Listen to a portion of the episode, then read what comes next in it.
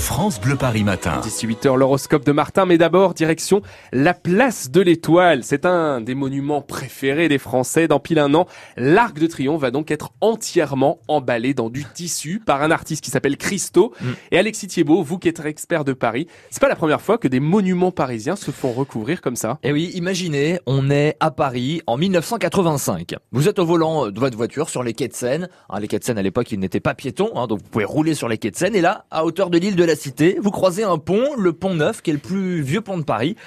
Sauf que là, cette fois, bah, vous le croisez entièrement recouvert d'une toile jaune.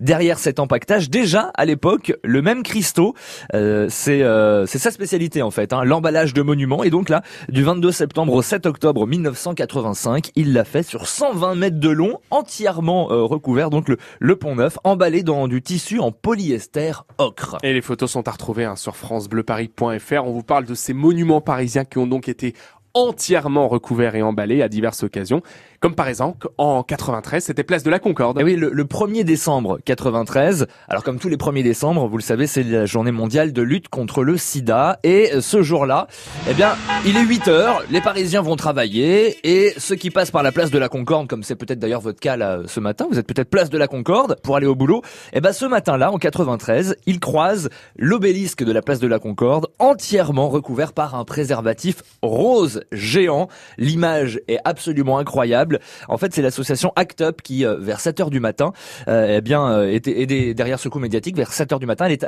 elle a investi la place pour recouvrir donc avec une capote géante cette, cet obélisque de Luxor pour dénoncer la faiblesse de la prévention en France. Là encore, la vidéo en ligne sur francebleuparis.fr. Et ça avait fait beaucoup parler à l'époque. hein. Ah Ce matin, Alexis, en tant qu'expert de Paris, vous revenez donc tous ces, sur tous ces monuments qui ont été entièrement recouverts, puisque dans un an, l'artiste Christo va emballer l'Arc de Triomphe dans du tissu.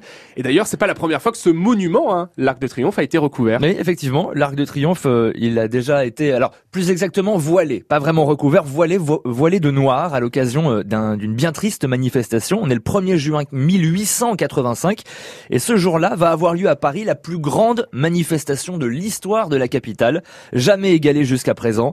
Ce jour-là, ce sont les obsèques nationales de Victor Hugo.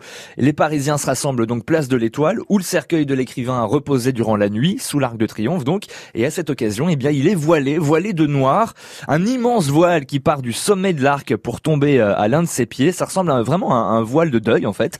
Et heureusement, eh bien, euh, l'an prochain, du 6 au 19 avril 2020, c'est avec plus de légèreté que le monument euh, sera de nouveau recouvert, cette fois-ci de tissu recyclable et de cordes rouges. Romain. 25 000 mètres carrés hein, de tissu recyclable de couleur argent bleuté et 7 000 mètres de corde rouge. Ah oui. Eh oui. Ça sera visible pendant 14 jours. À noter que ça coûtera rien quand même aux contribuables puisque cette installation sera entièrement autofinancée par Christophe, par Christo lui-même, Plus de l'artiste. 10 millions hein, quand même. Plus de 10 millions, Waouh. effectivement. Mais au moins, ça fait euh, mourir dans l'œuf euh, tous ceux qui vont vouloir justement critiquer cette initiative. On retrouve toutes ces photos, ces vidéos sur francebleuparis.fr.